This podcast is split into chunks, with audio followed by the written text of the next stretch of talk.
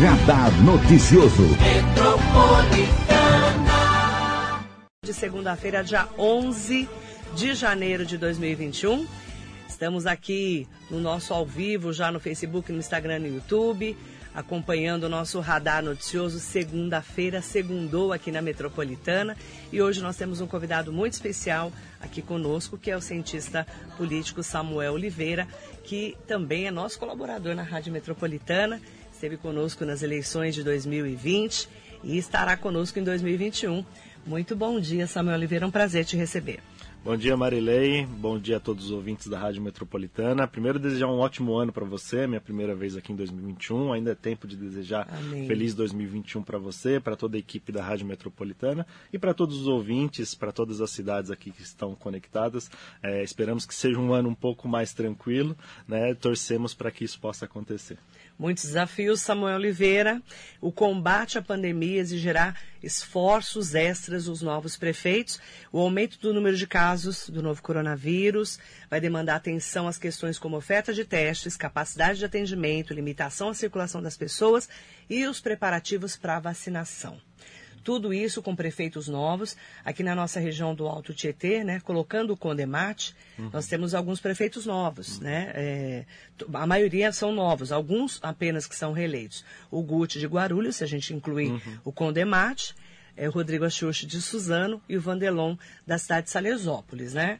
Os outros são todos prefeitos novos. Então vamos ter muitos desafios pela frente, até porque eles entraram agora há 11 dias para entender essa máquina Perfeito. pública, né? Perfeito. É, é, duas prefeitas também, né? Dentre os duas novos, prefeitas. né? Duas prefeitas. Isso mesmo. É, é importante lembrar que uh, os casos, né? E o pessoal tem acompanhado, né? Logo nesse finalzinho de ano e começo também, o aumento expressivo do número de casos e de, infelizmente, mortes, né? Do, do da causa do Covid.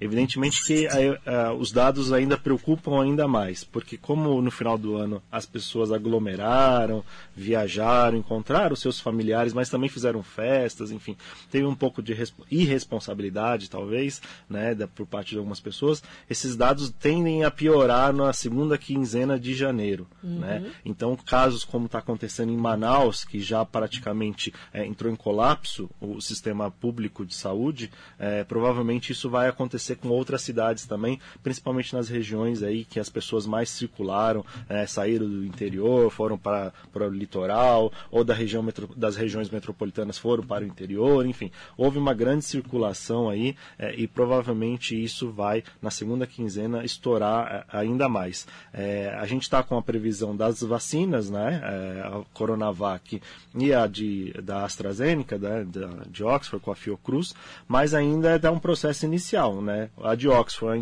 a gente não, não tem vacina, é, eles não mandaram nada. E o, o Butantan, com a Coronavac, diz que tem 12 milhões de doses prontas. Mas 12 milhões, lembrando que são duas doses para cada pessoa, então eles têm 6 milhões. Uhum. Né? Como que vai se dar essa vacinação é, e, e, a que tempo que vai conseguir produzir? Isso coloca em risco praticamente aí nos piores cenários. Já é, é agora a gente já poderia falar que perdemos o semestre de 2021 mais uma vez por conta do atraso aí né, é, e por conta do, do aumento, né, o atraso das vacinas e o aumento dos casos e de mortes, infelizmente. Perdemos o primeiro semestre? As previsões mais, mais atualizadas dizem que sim. Porque se a gente começar o processo de vacinação agora, no final de janeiro, como é a ideia do governo federal e que o governo eh, estadual já tinha eh, sinalizado, a gente vai começar a vacinar lá para o final de fevereiro eh, o maior número de pessoas que são das forças de segurança e forças de saúde. Uhum. Né? Esses são os grupos prioritários, depois vem os idosos.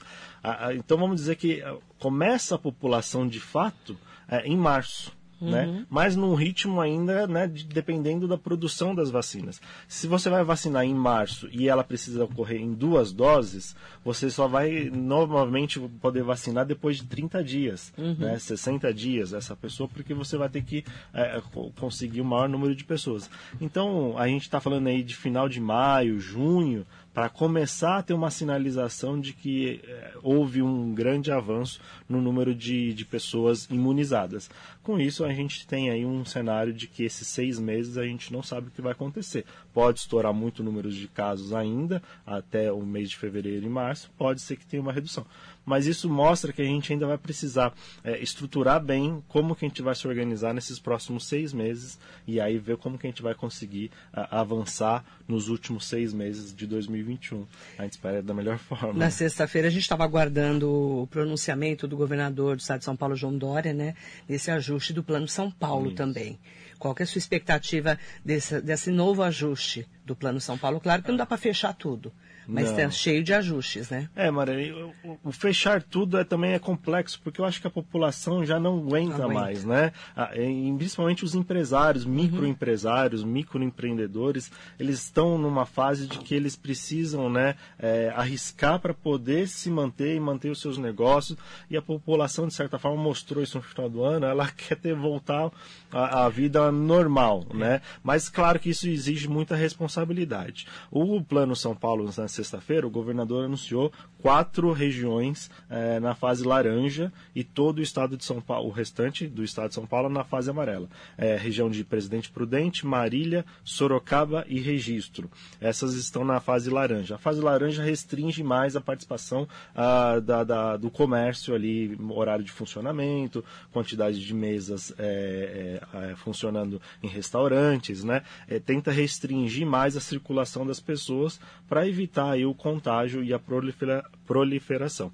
É, lembrando que a fase amarela também não é que está tudo bem e que está tudo é, ótimo. Pelo contrário, que exigem, né, como um farol amarelo do semáforo, é, exige muita atenção e muita responsabilidade das pessoas. Se a gente não tomar cuidado, se a gente não continuar observando as regras de, de higiene, de segurança que o sistema de saúde nos ensina, né, desde o ano passado, essas fases podem regredir para a fase laranja.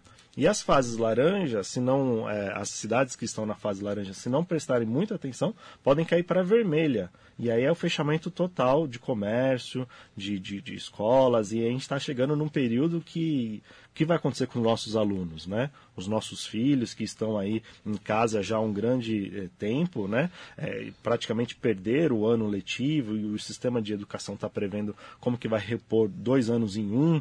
Se a gente atrasar ainda mais, se não começar logo em fevereiro, como que vai ficar? Essa é a próxima pergunta, né? Vamos voltar às aulas, mas de que maneira? Pois é, assim, todos os prefeitos que a gente tem acompanhado estão falando que primeiro de fevereiro volta.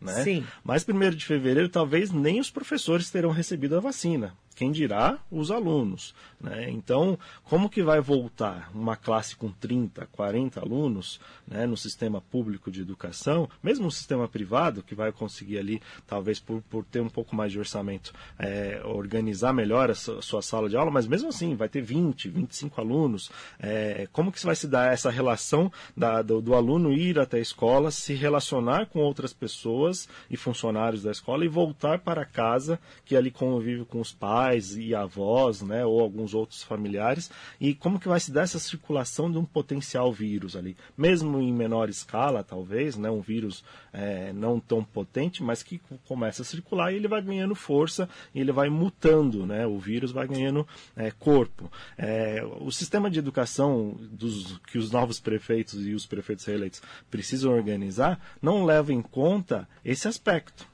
Né? Eles querem, de fato, o, e os pais precisam que os alunos voltem, mas qual é a segurança? Qual é a margem de estabilidade do vírus nesse ambiente? Né? Quais são, serão o controle? Vai ter álcool em gel para todo mundo? Os banheiros públicos, os banheiros das escolas vão estar com toda a higiene necessária? Vai ter um controle de temperatura? É, vai ter um rastreamento da, daquele aluno que talvez tenha um familiar com Covid, ele pode ter um potencial transmissor, mesmo assintomático, tem esse, esse monitoramento, o sistema de educação talvez não vai conseguir. Né, e os prefeitos, se não prestarem atenção junto com o seu sistema de saúde, não vão conseguir prestar atenção nisso e o vírus começa a circular em uma escola que normalmente é de grande porte, né, circula ali é, por dia dois, três mil alunos. Né? Então, como que vai se dar essa relação? Vai ser um desafio enorme, tanto para os é, professores é, como para a saúde. E é bem diferente você pegar uma escola municipal de uma estadual. Sim, muito, muito diferente. Muito diferente a estrutura. Né? Muito diferente a estrutura, a quantidade, né, a quantidade de servidores ali, funcionários que vão estar trabalhando, mas o vírus não olha muito se é escola estadual, se é escola municipal, Fala se é da creche. estrutura de é... governo do estado e governo municipal. Pois é, o governo do estado, o que a gente tem percebido, o secretário Rossielli, ele tem visitado algumas escolas, ele tem cobrado dos diretores maior empenho, tem solicitado maior recurso do governo do estado é, e também o apoio da, da, das prefeituras naquelas escolas que é, estão ali sob gestão também do estado do município, mas os municípios também é, começou o ano agora, o orçamento ainda não foi aberto, a prefeitura, o orçamento, para quem não, não sabe, o orçamento leva alguns dias, não é primeiro de janeiro que o prefeito já tem um, uma conta bancária com um monte de dinheiro. O, o orçamento da munic do município, além daquilo que pode ter ficado da gestão anterior, né, ou do governo anterior, é, demora alguns dias para começar a entrar dinheiro no caixa da prefeitura, que é o dinheiro do IPVA, do IPTU, né, do ICMS e do Fundo de Participação dos Municípios que o governo federal passa. Então demora ali de 15 a 20 dias para a prefeitura de fato ter dinheiro em e caixa. E o orçamento do prefeito anterior. Se, se ficou o orçamento do Exatamente. prefeito. Algumas cidades não, não tem caixa da, da gestão anterior, é, do ano anterior. Falando Algumas até, têm. problema até para pagar servidor público é, servidor público, contratos, obras que estão em andamento, né? terceirizados, enfim. Se não sobrou recurso da gestão anterior, ele vai começar o mês de janeiro sem caixa e lá para o finalzinho do mês que ele começa a ter. Se ele precisar fazer um investimento nas escolas públicas, né, municipais, é, para poder garantir toda a questão de segurança e sanidade dos alunos e dos funcionários, lembrando que o corpo técnico de funcionários às vezes tem um, né, um grande é, tempo de, de carreira, então são pessoas com mais idade, ali por volta dos seus 50, 60 anos, né, que é, pela, pelas regras de saúde, grupo de risco. Então, se você não tiver um investimento logo em janeiro, para comprar todos os equipamentos de segurança, seja medidor de temperatura, máscara, né, o face, é, aquela placa de acrílico que, que cobre todo o rosto, álcool em gel, sabonete líquido, enfim. É, como que vai abrir no dia 1 de janeiro? 1 de fevereiro. 1 de fevereiro. E os pais estão desesperados também, né? Os pais estão desesperados. É, as crianças estão desesperadas. Também, verdade. Querem voltar para a escola, Ansiosas, porque não aguentam mais. Isso. Estamos trancados desde março do ano passado. É verdade.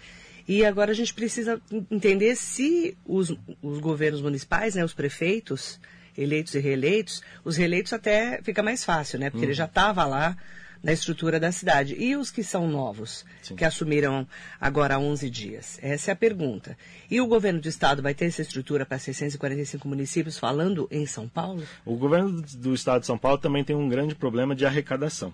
Né? gastou muito dinheiro no ano passado, fez um processo de reestruturação muito grande, de, demorou para ser aprovado esse projeto de reestruturação das contas na Assembleia Legislativa. Então ele contava que seria aprovado ali no mês de setembro para ele poder conseguir organizar já a partir de janeiro as suas contas, sobrando dinheiro em caixa. Não conseguiu. Ele só vai ter um caixa de fato, né, do jeito que ele gostaria, do governador gostaria, é, pelo projeto que foi enviado no mês de fevereiro. Então, mês de janeiro também.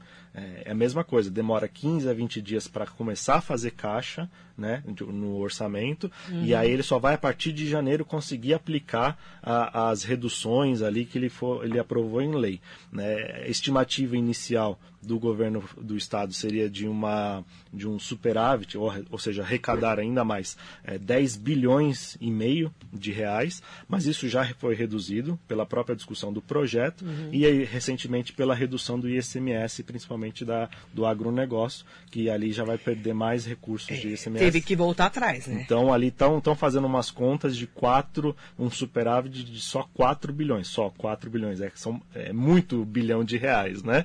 Mas é, estimava 10, já reduziu para 4, e isso se tudo correr bem e a arrecadação de fato ocorrer é, das pessoas contribuírem ali com seus impostos. Se a gente regredir muito o nosso semestre é, para a fase vermelha, laranja, enfim, e as pessoas não conseguirem é, manter os seus negócios, empresas e o próprio consumo, essa, essa esse arrecadação do governo do estado pode ser ainda me é, menor. E dos municípios, consequentemente. Os municípios ainda pior, né? Porque a gente tem uma pirâmide invertida no Brasil, né? Os municípios que geram maior riqueza no país, mas ficam com o menor bolo do, do, do dinheiro, vamos dizer assim, de uma forma mais clara. É, o, o, governo federal fica com média de 56% de todo o dinheiro que gera no Brasil, os estados com 28% e o município fica com o restante, ou seja, é, sobra muito pouco nessa pirâmide para onde de fato as pessoas moram. Né? Uhum. E 2020 as prefeituras tiveram um bom respiro é, financeiro porque o governo federal e o governo estadual repassaram recurso para garantir aí o controle da pandemia. Em 2021, talvez isso não vá acontecer por queda de arrecadação, é, assim como você falou da questão do auxílio emergencial né, é, e o auxílio empresarial, que provavelmente não vai existir também em 2021 para as pessoas. O presidente Jair Bolsonaro já disse que o país está quebrado, não tem como ter mais auxílio emergencial e nem auxílio às empresas, que estavam recebendo ali né, cerca de 25%, até 50% para poder manter os seus funcionários trabalhando, diminuindo a carga horária e depois que esse funcionário não possa ser demitido lá na frente. O nosso maior problema agora é que o fim do auxílio emergencial tira 32 bilhões de, de reais mensais da baixa renda.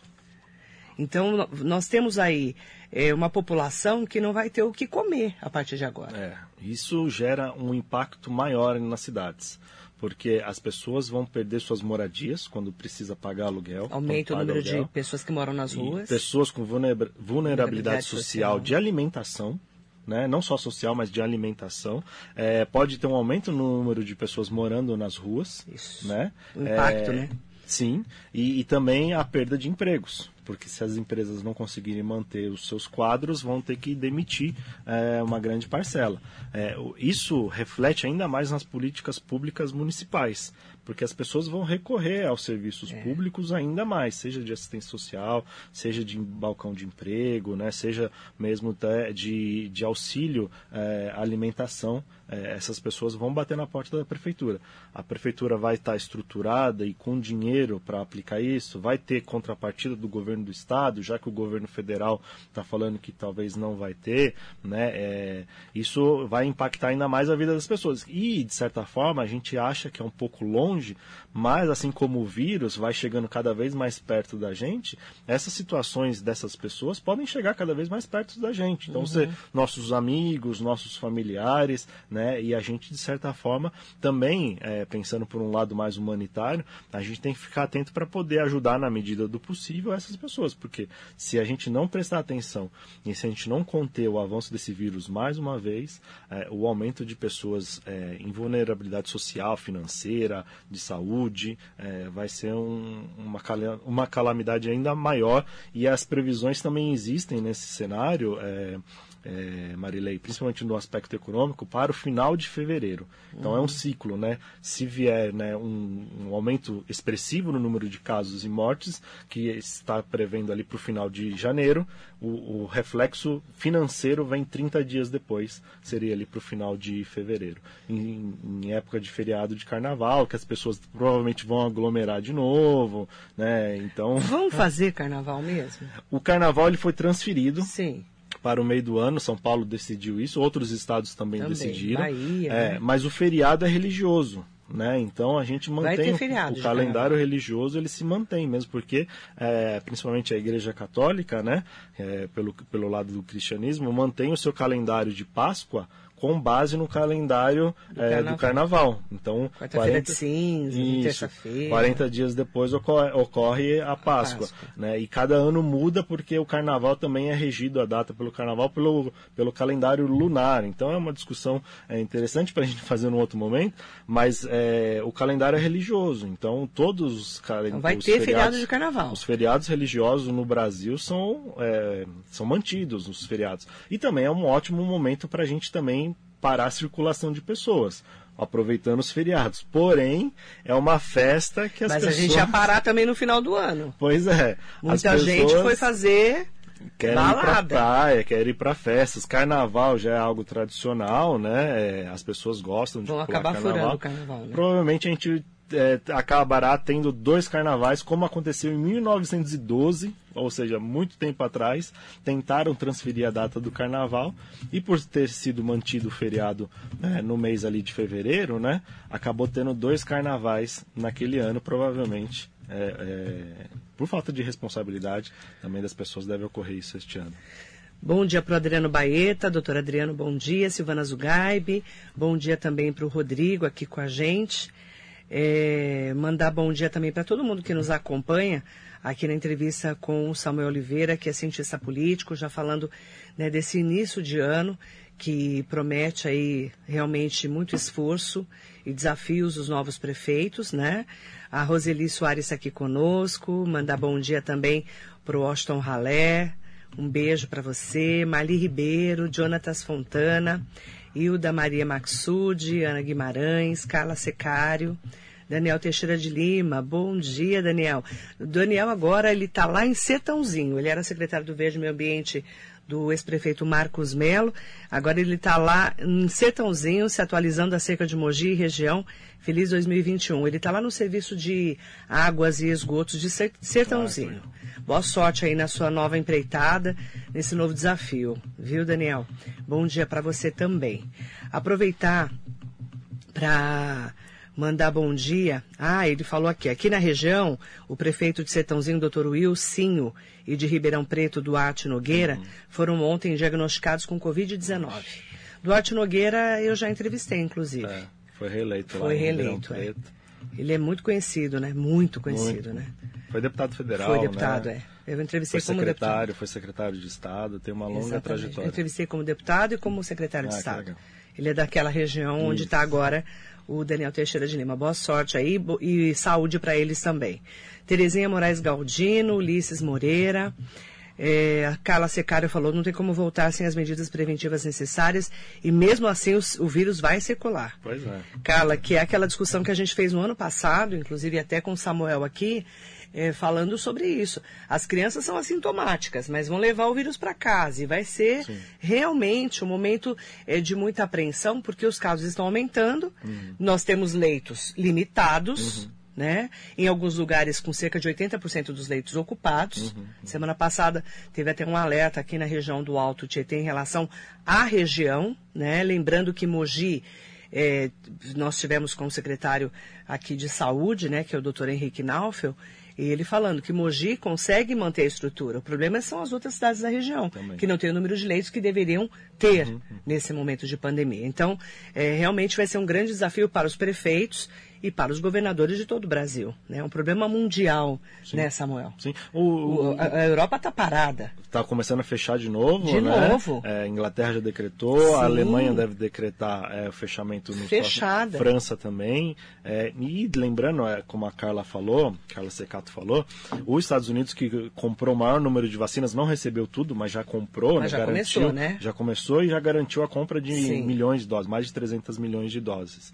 É, o melhor cenário pra, para os Estados Unidos hoje é concluir a vacinação de toda a população em novembro deste ano. Então, em novembro de 2021, os, os Estados Unidos é, entendem que vão vacinar todo mundo. Mas as medidas de segurança, como a Carla falou, devem permanecer por mais um ano ainda. Ou seja, só no final de 2022 é, que a gente vai ter um cenário talvez melhor. Ou seja, até lá tem que continuar usando álcool em gel, lavando as mãos, usando máscara um dinheiro- e distanciamento. De investimento muito maior. Muito, muito né? Porque maior. máscara para todas as É crianças, isso. para todos os professores e colaboradores das escolas, álcool em gel, a faxina tem que ser muito Isso. bem feita, Perfeito. né? Então, é, quem vai pagar isso são os municípios e os governos Uhum. dos estados. diminuição do número de, de alunos na sala, então ou aumenta o número de salas, É. ou vai ter que fazer um sistema de rodízio, mantendo o sistema de, de aula é, por Uhum. computador, enfim, tem todos esse, esses critérios, né?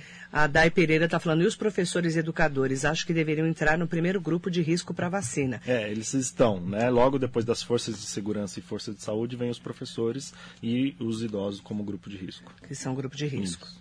Marlene Siqueira, bom dia. Mandar bom dia também para Almir Ferraz. É, a Covid se tornou um problema político também, é verdade.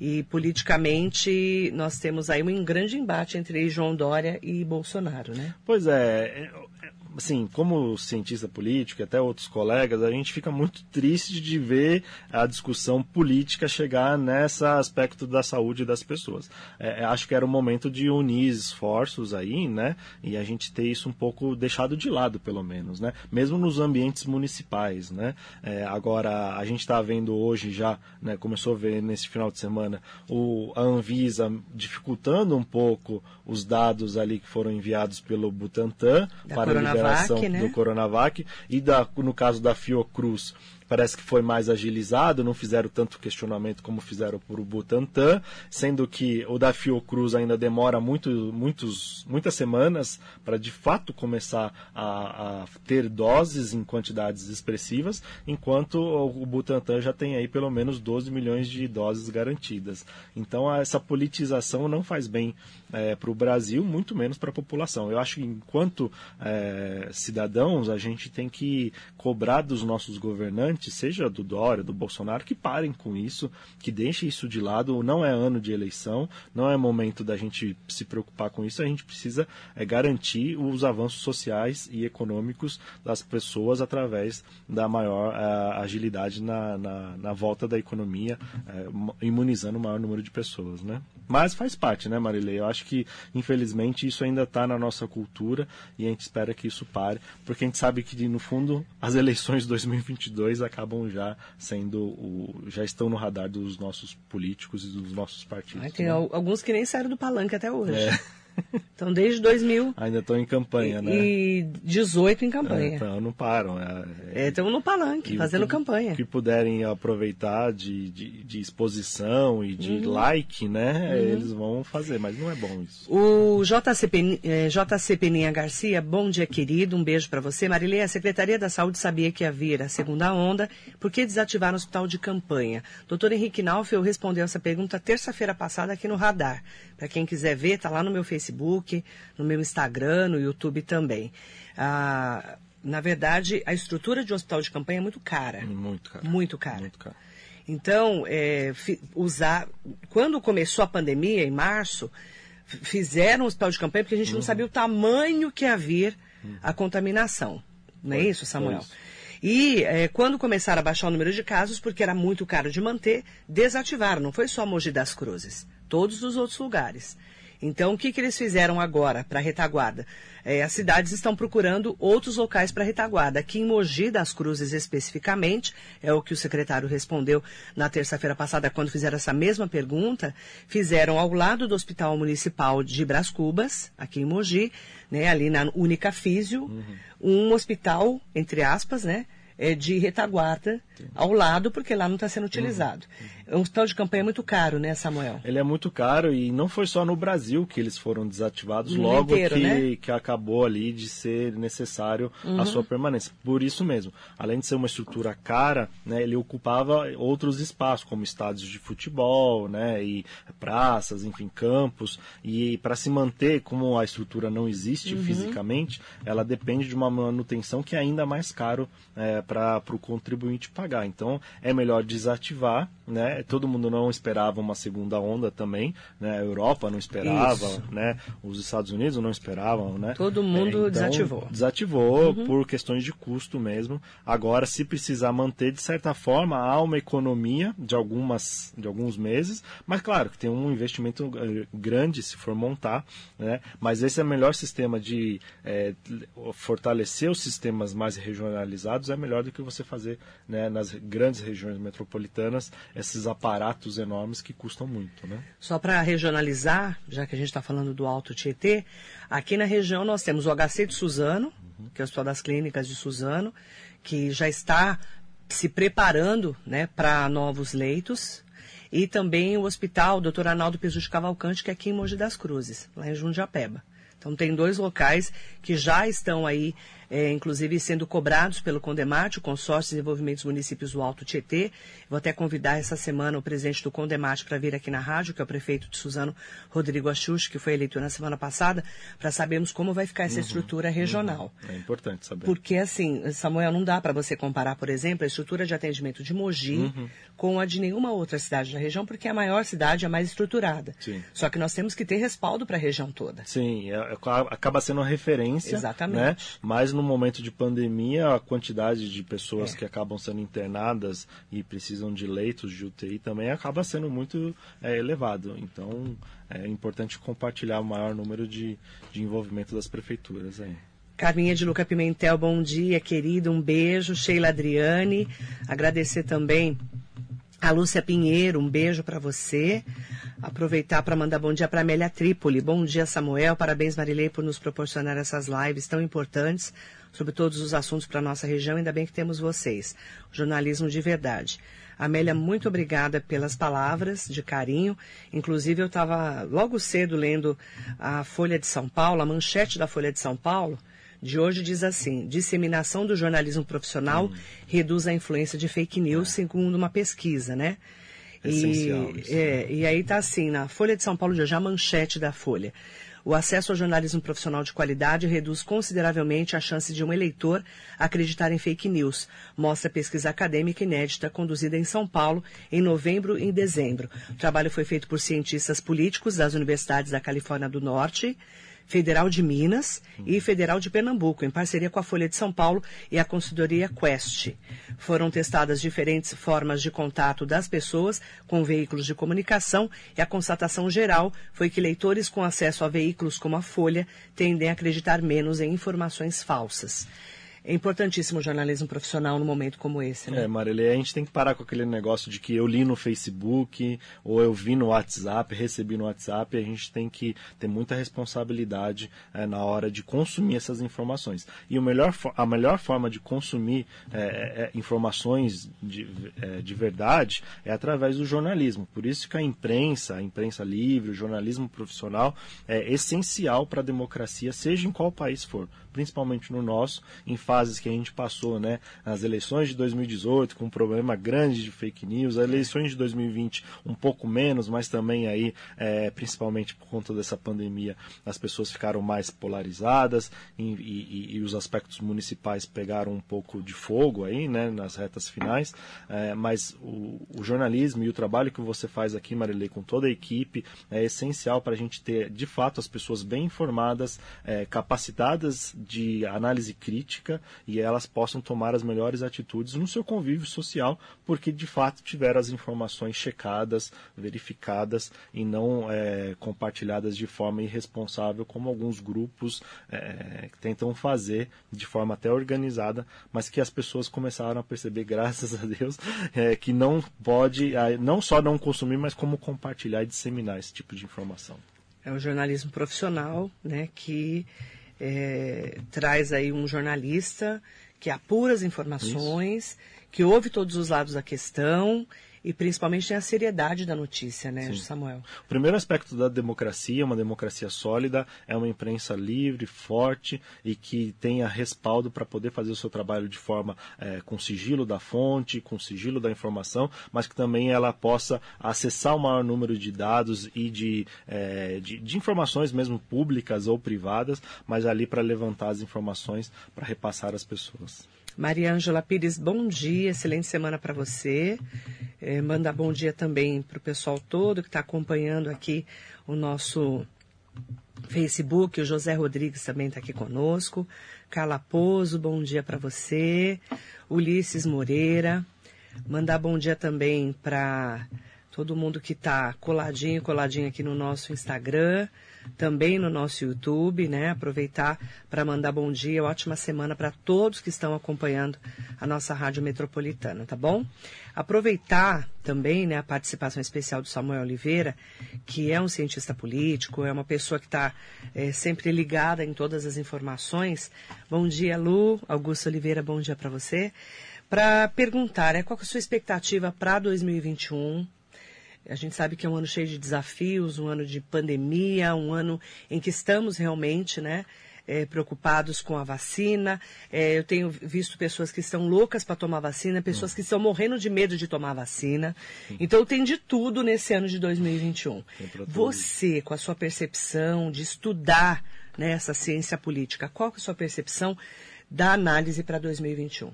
É, a gente precisa lembra, sempre lembrar, Marilei, que o ano de 2020 ele acabou sendo um ano que as pessoas se frustraram é, com relação a tudo que aconteceu, porque era um ano que as pessoas estavam ali falando, ó, oh, vamos sentar agora, né, vamos, vamos estruturar o nosso ano e vamos seguir 2020 da melhor forma possível e aí em março a gente foi surpreendido. 2021 a gente passa por um processo de esperança, de, de renovação das energias, né? Mas também a gente acaba sendo impactado novamente por informações e dados não muito bons, né? Então as expectativas que seria de ter um ano de realmente é, a gente avançar ainda mais é, e recuperar aquilo que a gente não pôde executar em 2020, acaba sofrendo um baque nesse comecinho de ano, porque a gente acaba caindo na incerteza. Né? Pensando pelo aspecto político das cidades, os novos prefeitos ou os prefeitos reeleitos, eles estão com um abacaxi né, um pouco mais duro na sua casca ainda, uhum. porque além desses aspectos desafios que você já comentou aqui tantas vezes, né, o Romildo também já teve aqui comentando os sete pontos que eu, que eu escutei, uhum, são super passada, relevantes né? esses pontos que o Romildo trouxe, né? a gente passa aí por, por uma questão de responsabilidade dos prefeitos, uhum. porque eles assumem é, com uma vontade muito grande de fazer as coisas e de organizar a casa, vamos dizer assim. Mas a gente enfrenta outros desafios orçamentários e sociais que faz com que a gente não possa talvez avançar, principalmente nesse primeiro semestre, uhum. a depender de como que vai se dar aí o avanço da vacinação em massa no Brasil. Né? É, é, e a gente acaba tendo um confronto de forças que não querem ou não facilitam uh, que a gente avance o mais rápido possível. Então as expectativas para 2021 é que a gente precisa realmente fazer o máximo, mas com o mínimo.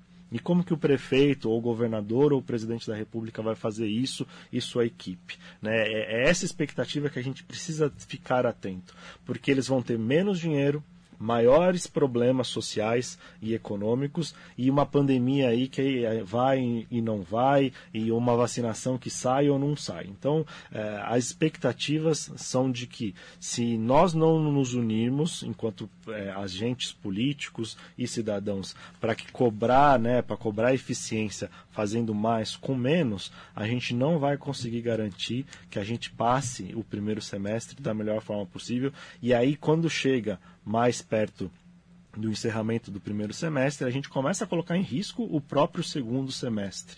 E se a gente colocar em risco o nosso segundo semestre, nós vamos para o segundo ano que a gente teve é, um grande atraso social, econômico, né, é, e que as forças políticas não conseguiram organizar é, da melhor forma possível. Essa expectativa que a gente tem logo no começo do ano e que é o que a gente deseja no final de um ano, uhum. que o próximo ano seja ainda melhor, que possa ocorrer maiores avanços. Se a gente não tiver uma equipe boa e pessoas comprometidas é, em fazer, e, e aqui, Marilei, é, é, é, fazer de verdade, não é jogar fumaça no ventilador, não é postagem de redes sociais, campanhas de marketing bem feito, não é isso. É, é realmente debruçar sobre o problema, é, é, arregaçar as mangas, colocar a mão na sujeira é, e não se preocupar em, em likes e, e, viralizar. Não é esse o problema. O nosso problema agora é realmente quem quer fazer as coisas. Então a nossa expectativa é muito trabalho, mas com muitos desafios, né?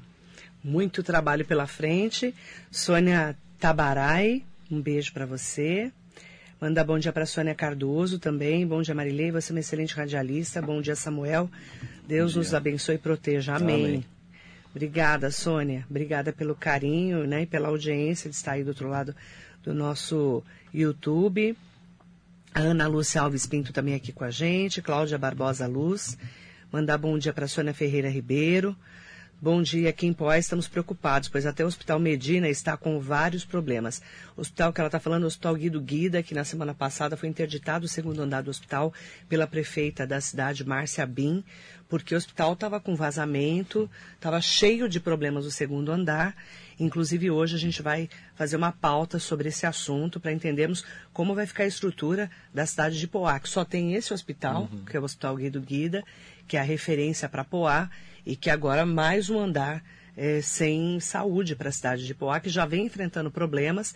A prefeita Márcia Binho já vai pegar um grande desafio, que é uma cidade com 40% a menos de, de SS, uhum. de arrecadação. Sim e uma cidade que vai ter muitos problemas para administrar, Sim. com certeza. Sim, e já começa com um problemão, porque problemão. se interdita uma, uma ala inteira Exatamente. do hospital com o avanço da pandemia. Então, Sônia, é para estar tá preocupada mesmo, é viu? É eu, eu, me solidarizo com os poaenses, a gente vai entender hoje com a prefeita, inclusive, convidá-la novamente para que ela venha aqui na rádio, e se ela não vier, que ela fale com o repórter da rádio para falarmos mais sobre esse assunto de como ela vai resolver esse problemão que apareceu mais um problema na vida dela. E o apoio do governo do estado e Também. talvez do federal é super importante para a prefeita. Exatamente. Nesse caso, o, a população de Poá tem que não só ficar em cima da prefeita, como é de praxe, mas também do governador aí no caso. Né? Inclusive, né? falamos muito sobre esse assunto no ano passado e no ano retrasado aqui com o ex-prefeito Jean Lopes, porque é um hospital muito caro de ser mantido, uhum.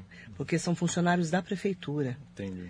Então, é um hospital bem caro. Eu não sei se ali vai ter que mudar a estrutura de atendimento, se o governo do estado vai entrar com ajuda. Sim, sim. É... Ou talvez iniciativa privada, enfim, tem que é. Um saber o que, que eles vão fazer lá. Né, intermunicipal. É um problema a saúde de é. Poá nesse caso, e principalmente no meio de uma pandemia. Agora, com o andar inteiro fechado. Sim com problemas de estrutura, né? É, precisa pensar diferente. Exatamente. Para ter uma estrutura tão importante, né, é, com um problema de administração, né? É. é o, o, problema de administração tem que ser o menor, né? Tem, não tem que existir problema de administração, de gestão. Né? O problema é, é muito simples com relação né? à importância daquele, daquele próprio ali, naquele né? prédio que está ali para servir a população. E embora a Márcia Bin seja nova, né? Nunca Sim. foi prefeita, ela é esposa do Testinha né? Uhum. Que foi prefeito, não podia ser candidato, mas foi prefeito e com certeza também vai estar lá na estrutura, não sei como que vai estar na estrutura de atendimento do dia a dia da população, mas deve estar lá. Uhum. E o vice dele é o Geraldo Oliveira, que já foi também o braço direito do Testinha na cidade, conhece bem a estrutura. Então, a, a própria secretária Cláudia é uma pessoa que já conhece a estrutura também de Poá. Já é caso conhecido. Já é né? conhecido. Então, já é vamos é ver como é que eles vão resolver esse problema. É. Que isso é um grande problema para a cidade, com certeza. Tá é bom? É aquilo, a expectativa, né? De como que vai gerir Exatamente. Ano, né? É, Sônia, fique tranquila. Ela falou muito triste a nossa situação, único hospital, precisamos de socorro urgente, senhor governador. E ó, vou te falar, é, é um problema grande que nós, vamos, nós estamos de olho desde a semana passada. Ana Lúcia Alves Pinto, muito bom dia para você também. É muito preocupante, sim, esse caso, né? E nós estamos aí de olho, inclusive fazendo reportagens para a gente falar sobre isso. Edmilson Luzete, bom dia, querido. Um beijo para você. Ótima semana também, junto com a gente aqui, começando a semana. Obrigada Samuel é convidado para voltar, claro, né, para a gente estar tá falando aí sobre os assuntos. O Samuel, como ele não é da região também, ele consegue ter um olhar diferente para o Alto Tietê. Sim. Isso nos ajuda também a pensar aqui no nosso radar noticioso fora da caixa que a gente brinca, né? É isso. Muito obrigada, viu? Mais uma vez agradeço a oportunidade, o convite, sempre que possível vou estar aqui sim, em 2021. E mais uma vez desejar um ótimo ano para você, para toda a Rádio Metropolitana e para todos os ouvintes, que a gente possa de fato ter né, as nossas melhores expectativas atendidas e que os nossos políticos, né, os nossos empresários e a própria população possam aí desenvolver todas as suas áreas, aqueles desejos de final de, final de ano sejam aplicados ao longo do ano. Obrigada, viu? Obrigado a você. Samuel Oliveira, cientista político, colaborador do nosso Radar Noticioso. Muito bom dia para você.